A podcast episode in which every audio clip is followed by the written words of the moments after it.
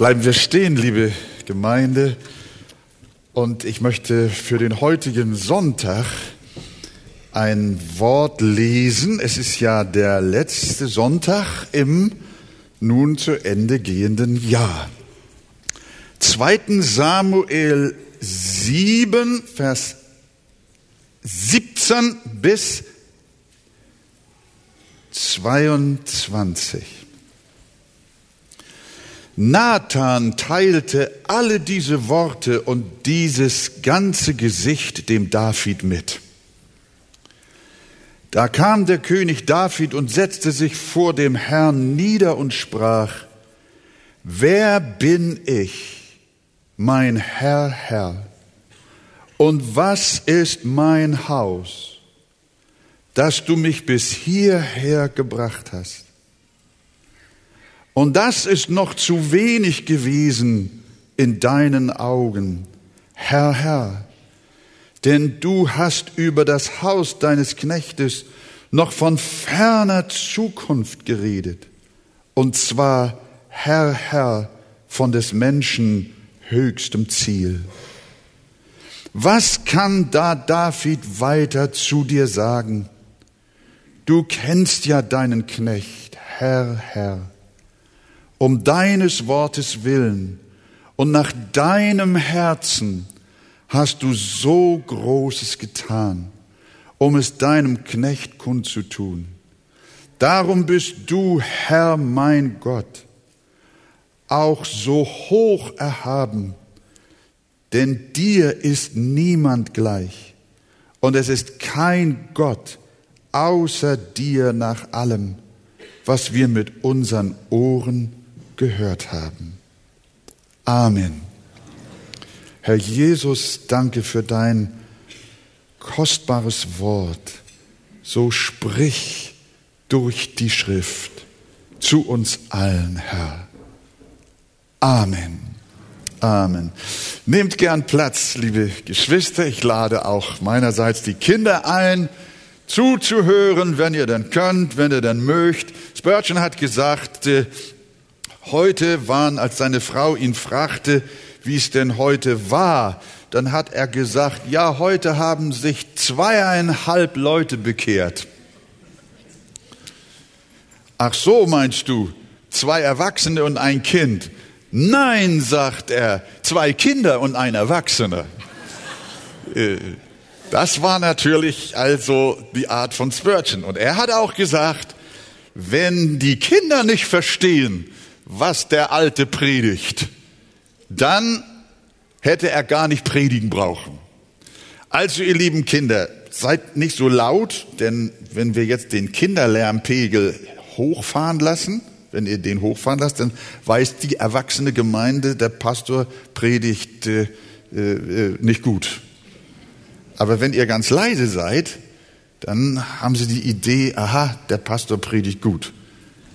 Aber wir wollen mal schauen. David teilte dem Propheten Nathan seinen Wunsch mit, dem Herrn ein Haus zu bauen, nachdem ja die Bundeslade in Zelten untergebracht war. So hat David auf dem Herzen gehabt, einen Tempel zu bauen. Und die Antwort von dem Propheten Nathan war, was hat er gesagt? In Vers 3, wir haben das nicht gelesen, wenn ihr eure Bibel dabei habt, könnt ihr den ganzen Textzusammenhang sehen. Nathan antwortet den David auf die Idee, dem Herrn einen Tempel zu bauen, so. Wohl an, alles was in deinem Herzen ist, das tu, denn der Herr ist mit dir. Das finde ich etwas Großartiges. Das ist übrigens ein seelsorgerlicher Satz, den ich oft schon bei Menschen, zu Menschen gesagt habe, die mich fragten, ob sie denn diesen Weg oder jenen Weg oder diese Entscheidung oder eine andere treffen sollen, dann habe ich ihnen gesagt, tu, was in deinem Herzen ist. Einmal war sogar eine Frau in der Schweiz bei mir, bei meinen Versammlungen und fragte mich hinterher, Bruder Wegert, wo, wie finde ich raus, dass das auch der richtige Mann von Gott ist, der jetzt so, mit dem ich jetzt so ein bisschen befreundet bin? Ich sag das doch ganz einfach. Oh, sagt sie, ich bete schon zwölf Jahre. Oha, habe ich gedacht, was habe ich denn hier jetzt? Zwölf Jahre betet sie schon. Ob das der richtige Mann ist, ich möchte doch keinen Fehler machen, ich möchte den Willen Gottes tun. Und dann habe ich gesagt, erstens, einige Fragen. Ist der Mann verheiratet? Nein. Hat er eine Freundin? Nein, ich bin seine Freundin. Bist du verheiratet? Nein, ich habe noch nie einen Mann gehabt. Glaubt er an Jesus? Ja, er glaubt an Jesus. Liebt er dich? Und wie? Dann habe ich gesagt, dann geh hin und häng das Aufgebot an. Das ist dein Mann. Ja, aber ich weiß doch nicht, ich weiß doch nicht. Dann habe ich gesagt, tu, was in deinem Herzen ist. Wenn du ihn lieb hast, dann heirate ihn. Ihr guckt mich alle so komisch an. Als wenn ihr sagen wolltet, Pastor, so einfach ist das. Ja, Nathan hat zu David gesagt, der hatte auch etwas auf dem Herzen, wusste auch nicht genau, hat den Propheten befragt und der sagt einfach, tu, was in deinem Herzen ist. Und das ist es doch. Wir machen das Thema Geistesleitung so ein Riesending. Brauchen wir gar nicht. Tu, was in deinem Herzen ist, wenn es denn nicht gegen die Schrift ist. Paulus sagt einmal, heirate wen du willst, aber es muss in dem Herrn geschehen. So einfach ist das. Mit deinem Auto, mit deinem Wohnungswechsel, mit deiner Berufsausbildung, mit dem Mittagessen, das du kochst, und alles diese ganzen Fragen. Die Frucht aber des Geistes ist Liebe, Freude, Friede, Geduld, Freundlichkeit, Güte, Treue, Sanftmut, Keuschheit. Gegen all dies ist das Gesetz nicht, schreibt Paulus. Und alles darfst du tun. Und an allem darfst du dich erfreuen, wenn es denn nicht gegen die Schrift steht und nicht gegen die Gebote Gottes verstößt. Deswegen heißt es auch, habe deine Lust am Herrn, der wird dir geben, was denn? Was dein Herz wünscht. Also, wenn du heute nicht weißt, was du morgen tun sollst in dieser oder jener Sache, prüfe, ob das, was du vorhast, dem Wort Gottes nicht widerspricht. Und wenn kein Widerspruch da ist vom Wort, dann tu, was in deinem Herzen ist. Einer sagt Amen. Du befindest dich immer auf dem richtigen Weg und kannst tun, was du möchtest, wenn es nicht gegen die Gebote verstößt. Dann darf es auch für dich heißen, tu, was in deinem Herzen ist. Der beste seelsorgerliche Rat bei Unsicherheit. Und wenn wir dann trotzdem nicht in dem Willen Gottes sind, dann tut er es uns rechtzeitig kund. Siehe David. Der Prophet Nathan schläft eine Nacht, der Herr spricht zu ihm und sagt, nee, nee, nee, nee, nee, nee, Nathan, das, was David jetzt in seinem Herzen hat, ist nicht, was in meinem Herzen ist. Nathan geht nächsten Tag wieder zu David und erzählt ihm, was Gott ihm gesagt hat. Vers 16, sondern dein Haus und dein Königreich, Moment, wo, wo, wo war das? Von Vers 12. Wenn nun deine Zeit um ist und du dich zu deinen Vätern schlafen legst, will ich dir einen Nachkommen erwecken, der von deinem Leibe kommen wird. Dem will ich sein Königtum bestätigen. Der soll meinem Namen ein Haus bauen und ich will seinen Königsthron bestätigen ewiglich. Also Gott hat dann das Herz des David rechtzeitig gewendet. Aber Gott hat nicht einen Tadel ausgesprochen. David, was wolltest du eigentlich? Das war ja völlig verkehrt. Nein, er ist seinem Herzen gefolgt. Er wollte Gott ehren und ihm ein Haus bauen. Er wollte etwas tun zum Lobe Gottes. Und das willst du auch in deiner Angelegenheit. Tu, was in deinem Herzen ist. Und wenn Gott etwas anderes bestimmt hat, dann wird er die Dinge so ordnen, dass du herausfindest, wie es denn sein soll. Aber mach keine großen Probleme und schlaflosen Nächte. Suche nicht nach Stimmen und nach Träumen und nach irgendwelchen Offenbarungen, sondern lebe ganz natürlich im Heiligen Geist in der Nachfolge Jesu. Und der Herr wird dich wunderbar führen. Und David bekommt jetzt diesen Zuspruch von Gott durch den Propheten Nathan, dass nicht er, sondern sein Sohn ihm ein Haus bauen. Gott will ihm und nicht er, dem Herrn, ein Haus bauen. Und diese Worte überwältigten David und er gab dem Herrn die bewegenden Worte unseres Textes zurück. Ihr habt sie in Erinnerung. Da kam der König David und setzte sich vor dem Herrn nieder und sprach, wer bin ich? Herr, du mein Herr, und was ist mein Haus, dass du mich bis hierher gebracht hast? Angesichts dieser gewaltigen Zukunftsverheißung richtete David seinen Blick erst einmal zurück. Dass Gott mir so etwas verheißt, dass mein Sohn einen Tempel bauen wird und dass darüber hinaus durch einen Sohn, der ja auf Christus hinweist, den Davids Sohn, mir ein ewiges Königreich gegeben werden soll. Da sagt er, mein Gott, Herr, Herr, wer bin ich? Und was ist mein Haus, dass ich überhaupt bis hierher gekommen bin? Mein Weg bis jetzt ist doch schon so überwältigend. David stammte aus einfachem Hause, ihr erinnert euch als Bibelkenner, und war sogar innerhalb seiner Familie gering geachtet. Als Samuel den Auftrag hatte, einen von Isais Söhnen zum König zu salben, ließ er alle seine sieben Söhne an Samuel vorbeigehen. Aber der Prophet hatte den inneren Wink vom Herrn bekommen, dass es keiner von ihnen war, den Gott salben wollte.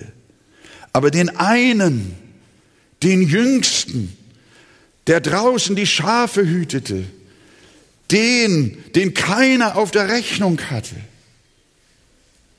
Zu dem sagt der Herr, der ist es, dieser geringe und verachtete. Auf und salbe ihn, denn er ist es. Wer war ich, hatte David sich gedacht, dass der Herr mich unter meinen Brüdern mit heiligem Geist erfüllte und ausgerechnet mich, den geringsten, erwählte und mich bis hierher gebracht hat. Das allein ist doch schon ein gewaltiges Wunder der göttlichen Barmherzigkeit. Das ist identisch mit den Worten des Paulus aus dem ersten Korintherbrief. Seht doch, liebe Brüder, auf eure Berufung.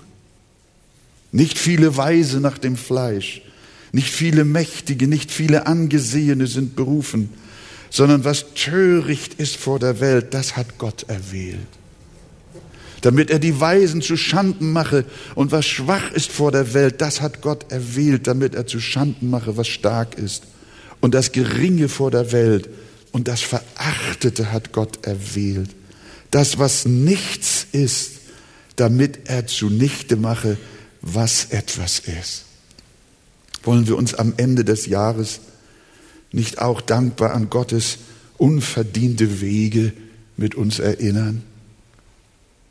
Und nicht nur hinsichtlich des vergangenen Jahres, sondern bedenke doch dein ganzes Leben, wie Gott dich geführt hat, von wo du gekommen bist, wer du bist, was Gott dir geschenkt hat an Segen und Gnade, an Heil und Rettung und Glaubensgewissheit. Wer sind wir? Wo kommen wir her? Wie sehr haben wir gesündigt? Womit haben wir unsere Berufung und Erwählung verdient, dass wir errettet wurden und Gottes Kinder sein dürfen, dass wir Könige und Priester in seinem Reich sein dürfen? Womit haben wir das verdient? David erinnerte sich an seine niedrige Herkunft, an seine Unwürdigkeit und konnte Gott nur rühmen und anbeten für solch ein Erbarmen vom lumpigen Hirtenjungen zum Königsthron. Wer bin ich? Und was ist mein Haus, Herr, Herr, dass du mich bis hierher gebracht hast? Dann vergleicht er sich selbst mit dem Herrn in einer angemessenen Weise. Er fragt, wer bin ich, Herr, du mein Herr? Und was ist mein Haus? David sieht einerseits die Herrlichkeit und Größe Gottes er sagt nicht einfach, wer bin ich Herr, wenn ihr den Text euch anschaut, immer wieder doppelt. Herr, Herr oder du, Herr, mein Herr. Er beschreibt Gott, er spricht ihn an in seiner Würde, in seiner Macht, in seiner Größe und Unvergleichlichkeit. Und daneben sieht er seine Nichtigkeit und Unwürdigkeit wenn wir die Realität der Herrlichkeit Gottes und seiner Macht erkennen und ihm dann nahe sind, dann werden wir uns immer kleiner vorkommen. Und wir, wir schrinken, wir, wir laufen ein. Petrus hatte keine Schwierigkeiten, so manches von sich selbst zu reden. Als sie aber nach einer ganzen Nacht vergeblichen Fischens auf Jesu Wort mitten am Tag hinausfuhren und unerwartet einen mächtigen Fang machten, dass sogar das Schiff zu sinken drohte, fiel der sonst so selbstsichere Petrus Jesus zu Füßen. Er konnte nicht mehr aufrecht bleiben. Und er rief, Herr, geh weg von mir. Ich bin ein sündiger Mensch. Das ist, das ist ähnlich, was David hier erlebt. Er wird überschüttet von der Herrlichkeit und Liebe und Macht und von dem Segen seines Gottes und er kann es nicht ertragen. Er ist, er fühlt sich gedemütigt. Wenn uns unvermittelt die überwältigende Güte und Barmherzigkeit Gottes bewusst wird, wie groß und zugleich gnädig er ist, dann demütigt uns das und dann schämen wir uns sogar. Wir fallen nieder und beten an und rufen, wer bin ich? Herr, du mein Herr. Und was ist mein Haus, dass du mich bis hierher gebracht hast? Ich habe es nicht verdient. Ich weiß nicht, woher es kommt. Folgt mir noch ein bisschen, ihr Lieben. Folgt dem Text noch. Da steckt so viel Wunderbares drin. So viel Segen für uns auch heute. David ist noch nicht fertig. In Vers 19 sagt er, und das war noch zu wenig in deinen Augen, Herr, du mein Herr, sondern du hast über das Haus deines Knechtes noch von ferner Zukunft geredet. Es wäre doch schon genug gewesen, was der Herr bis hierher getan hat. Das reichte doch schon. Überwältigt und zutiefst von der Gnade und Barmherzigkeit Gottes ergriffen zu sein. Aber der Herr hat immer noch mehr für David eine glorreiche Zukunft. Der Herr will ihm ein Haus bauen und das Königtum seines Sohnes soll ein ewiges sein. Mich wundert, dass nicht berichtet wird, dass David geweint hat. Ich habe oftmals mit meiner Frau am Heiligabend da gesessen und geweint. Nicht, weil es uns so schlecht ging, sondern wir waren oft überwältigt an so einem, an einem besinnlichen Abend. Da denkt man über alles nach. Da sitzt du mit deiner Frau schon so viele Jahre verheiratet. Die Liebe unter uns lebt. Gemeinsam dürfen wir glauben. Wir dürfen noch gesund sein. Wir denken an unsere Kinder, die auch gesund sind, auch Enkelkinder.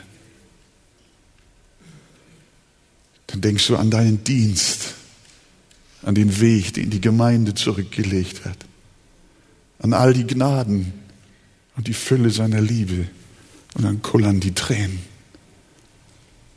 Und dann sagst du zu deiner Frau, Schatz, das kann so eigentlich nicht weitergehen. Das ist schon so viel. Irgendwann muss der Faden des Segens doch mal abreißen. Irgendwann muss doch mal genug sein von all der Gnade und all der Liebe. Dann kommst du in die Anbetung. Und dann steht hier bei David,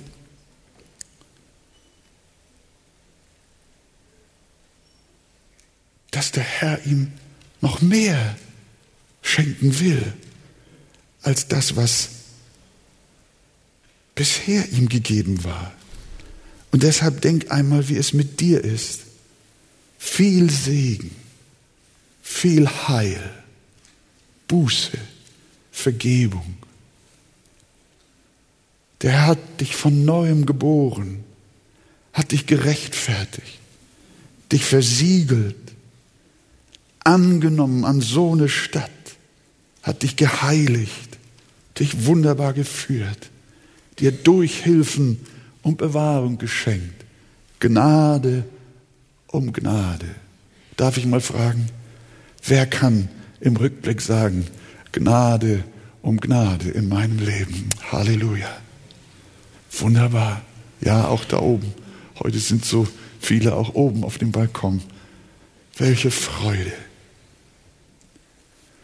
Aber das ist noch lange nicht genug, sondern du kannst mit David rühmen und das war noch zu wenig in deinen Augen, Herr, du mein Herr, sondern du hast über das Haus deines Knechtes noch von ferner Zukunft geredet. Denk mal, liebe Schwester, lieber Bruder, an die Verheißungen und Zusagen. Er wird dich bewahren bis ans Ende, hat er dir verheißen. Nichts kann uns scheiden von der Liebe Gottes. Dann kommt der Eingang in die Herrlichkeit. Du wirst Jesus sehen von Angesicht zu Angesicht. Du wirst die Engel sehen, deine Lieben wiedersehen, die Perlentore, die Straßen aus Gold, der weiße Thron, die Auferstehung des Leibes, kein Leid mehr, ewiges Leben ohne Ende, eine Verheißung. Ist das nicht zu viel? Womit haben wir das verdient? Segen, Segen, Segen ohne Ende. David konnte es nicht fassen. Das machte ihn sprachlos. Hört mal, wie er jetzt in Vers 20 spricht. Was kann da David weiter zu dir sagen? Ich finde so, so ein Satz unglaublich stark. Was kann da David weiter zu dir sagen? Luther hat übersetzt, was kann David noch mehr sagen? Gott hatte David eine unaussprechlich herrliche Verheißung gegeben und er war in der Tat sprachlos. Ihm fehlten die Worte. Was soll ich dazu sagen? Ich kann es nicht beschreiben. Ich kann es nicht fassen, was Gott für mich bereitet hat.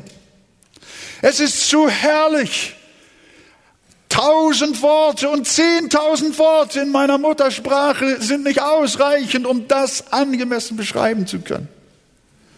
Was Gott mir in seiner Gnade und in seinem Heil gegeben hat. So viel Liebe macht mich stumm. Ähnlich sprach ja auch Paulus als er durch den Heiligen Geist gerade die überwältigende Wahrheit von Gottes sicherem Heil für seine Auserwählten geschrieben hatte. Römer 8, Vers 30 war er dabei, durch Gottes Geist zu formulieren. Da schrieb er, die er aber vorherbestimmt hat, die hat er auch berufen. Die er aber berufen hat, die hat er auch gerecht gemacht.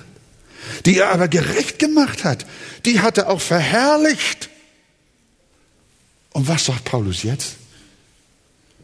Was sollen wir nun hierzu sagen? Der Mann ist, der schreibt das durch den Heiligen Geist, die er aber vorherbestimmt hat, die hat er auch berufen. Die er aber berufen hat, hat er auch gerecht gemacht. Es wird immer heißer in des Paulus Herz. Die er aber gerecht gemacht hat, die hat er auch verherrlicht. Und Paulus ist so überwältigt, dass er nicht mehr weiß, was er sagen soll. Was sollen wir nun hierzu sagen?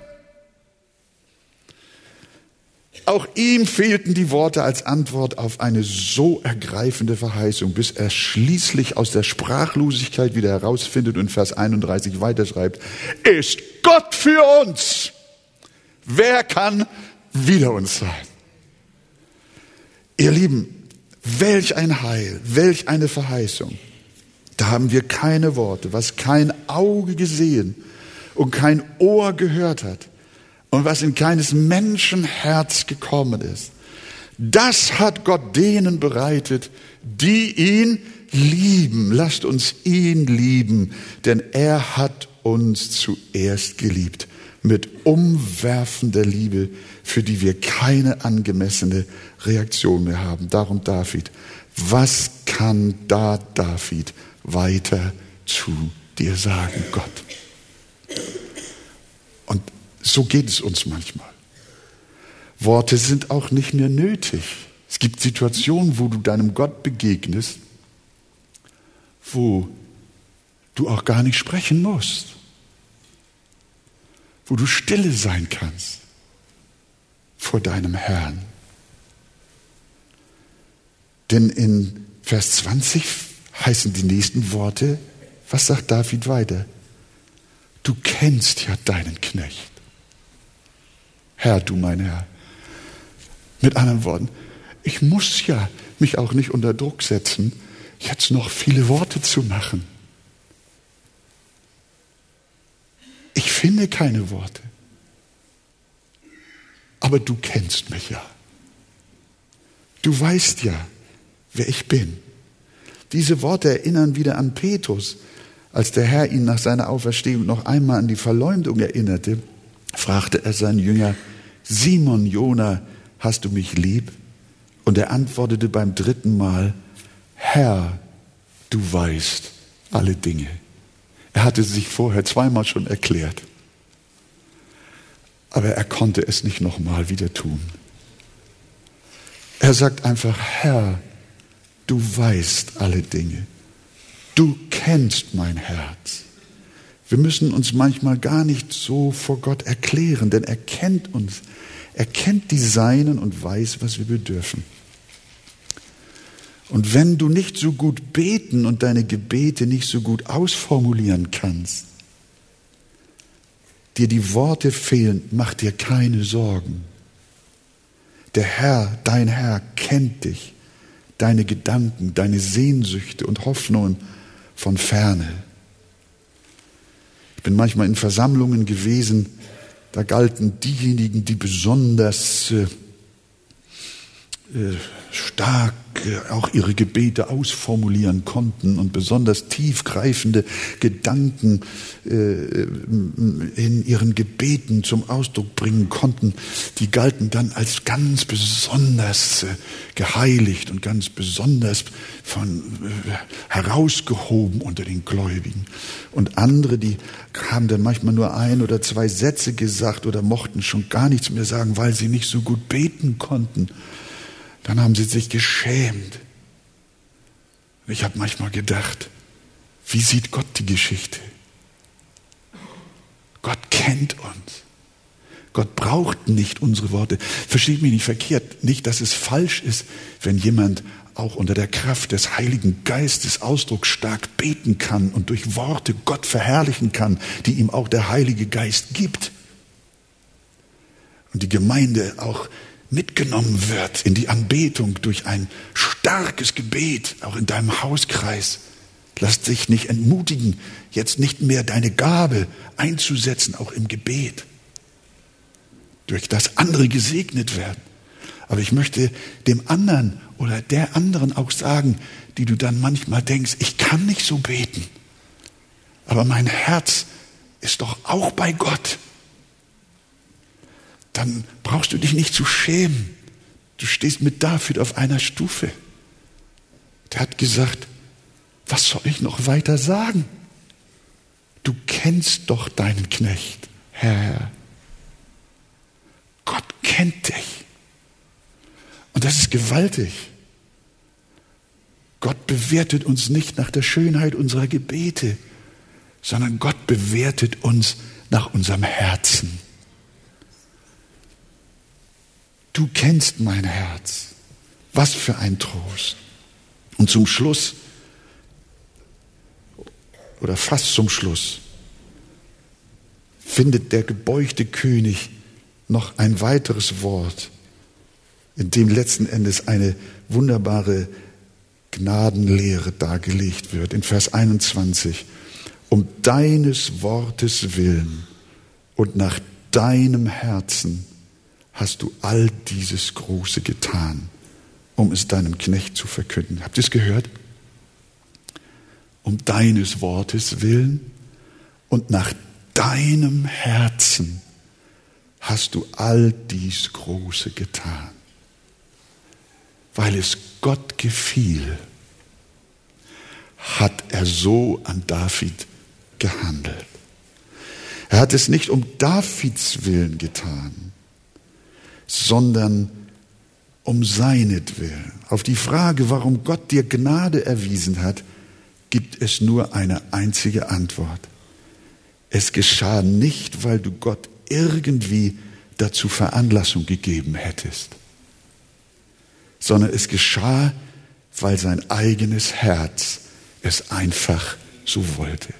Matthias, du hast vorhin aus Epheser äh, äh, äh Kapitel 1 gelesen. Nach dem Wohlgefallen seines Willens. Ist das identisch mit dem, was David hier sagt? Nach deinem Herzen hast du es getan. Dass Gott dich von Ewigkeit her liebte, war nicht deshalb, weil du so liebenswürdig warst oder du einen so starken Liebreiz auf Gott ausgeübt hättest, als dass er dich als Antwort darauf hat lieben müssen. Nein, Gott hat dich aus seinem eigenen Herzen heraus geliebt. Einfach weil er es so wollte, durch nichts, was in dir war, veranlasst oder verursacht. Gottes Liebe zu dir ist durch nichts verursacht worden, was du ihm bringst oder was du bist oder wie du dich gegeben hast. Bei uns Menschen ist das anders. Wenn ein Mann eine Frau sieht, dann liebt er sie, weil sie so schön ist, so attraktiv, so reizvoll. Der Grund seiner Liebe liegt in der Frau. Aber Gott hat uns nicht geliebt, weil wir so schön und so attraktiv und so reizvoll waren. Wir waren schmutzig und unwürdig für Liebe. Er hat uns geliebt, weil es einfach in seinem Herzen war, weil er es so wollte. Die Ursache seiner Liebe ist in ihm selbst. Warum hat der Herr mich geliebt? Die Antwort, ich weiß es nicht.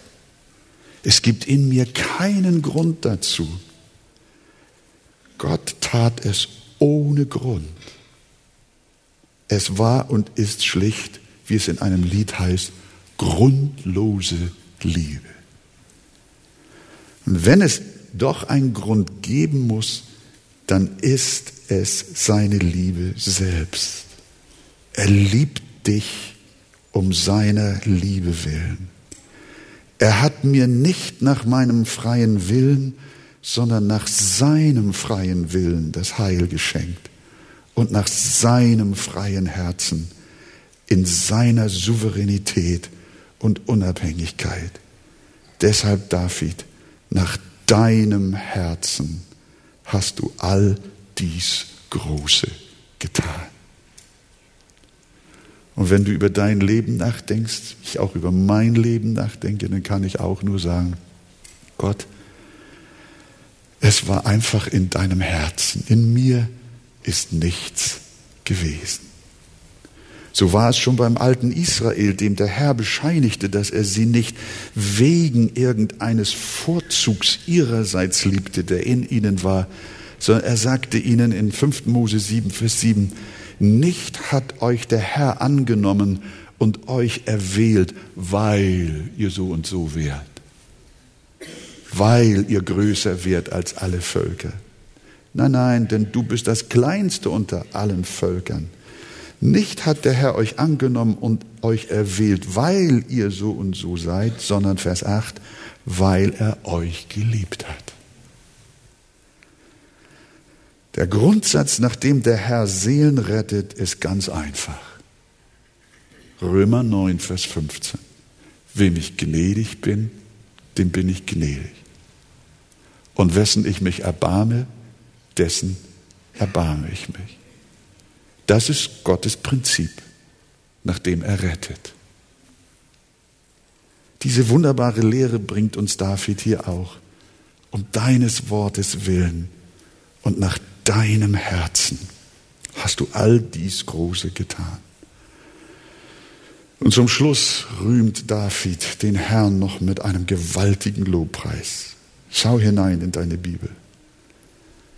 Darum bist du, Herr Gott, auch so hoch erhaben, denn dir ist niemand gleich und es gibt keinen Gott außer dir. Darum bist du groß, Herr, Herr. Darum haben auch Liederdichter gesungen, großer Gott, wir loben dich. Das hatten wir vorhin auch.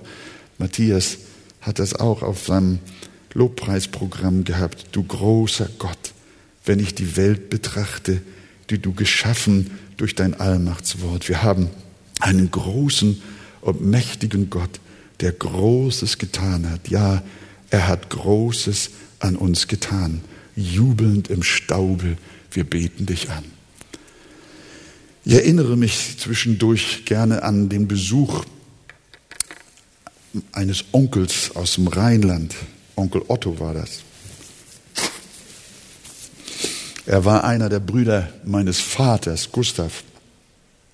Sie lebten alle damals in Lettland noch vor dem Ersten Weltkrieg. Und äh, sie waren zwölf Kinder, und soweit ich erinnere, waren es wohl sieben Brüder oder acht, ich weiß nicht mehr genau. Und einer von diesen Brüdern, Onkel Otto, der träumte, dass die Familie nach Westen fliehen musste. Und dann sah er im Traum, wie jeder der Brüder Betten, Möbel, Haushaltsgeräte, äh, alle möglichen Utensilien, die für das tägliche Leben nötig sind, auf den Pferdewagen geladen haben.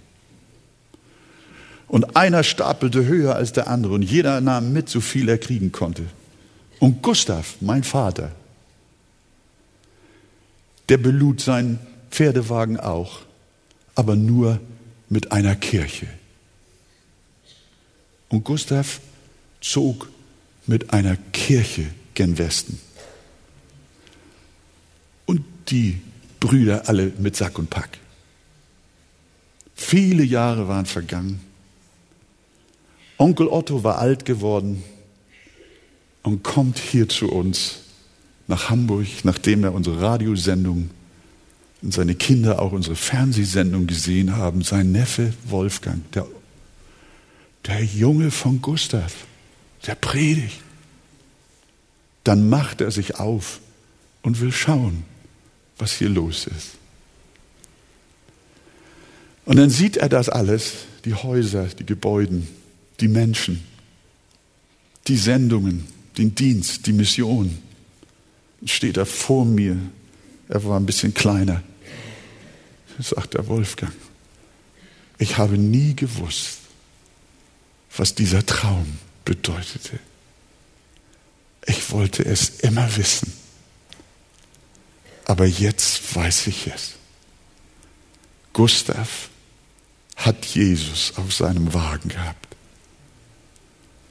Und er hat euch so gesegnet. Da hat er mir diesen Traum erzählt und ich habe auch geweint. Und ich habe gedacht, danke Herr, dass Gustav nur die Kirche auf dem Wagen hatte. Kirche meint Jesus, die Gemeinde, das Wort, den Glauben. Ich freue mich so, dass ich der Erbe sein darf, der wahre Erbe. Das ist menschlich, das ist irdisch. Aber ich darf dir sagen, der geistliche Segen, der allen Kindern Gottes zuteil geworden ist. Hast du auch in deiner Familie Leute, die sagen, du hast ja nichts anderes als deine Kirche? Lass sie lachen. Aber die Fülle des Segens ist mit dir. Und Gott ist dabei, seine Verheißung an deinem Leben zu erfüllen. Nathan teilte alle diese Worte und dieses ganze Gesicht dem David mit. Da kam der König David und setzte sich vor den Herrn nieder und sprach, wer bin ich, mein Herr, Herr, und was ist mein Haus, dass du mich bis hierher gebracht hast? Und das ist noch zu wenig gewesen in deinen Augen, Herr, Herr, denn du hast über das Haus deines Knechtes noch von ferner Zukunft geredet.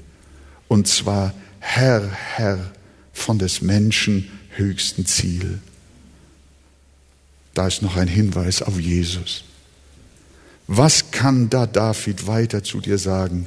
Du kennst ja deinen Knecht, Herr, Herr, um deines Wortes willen.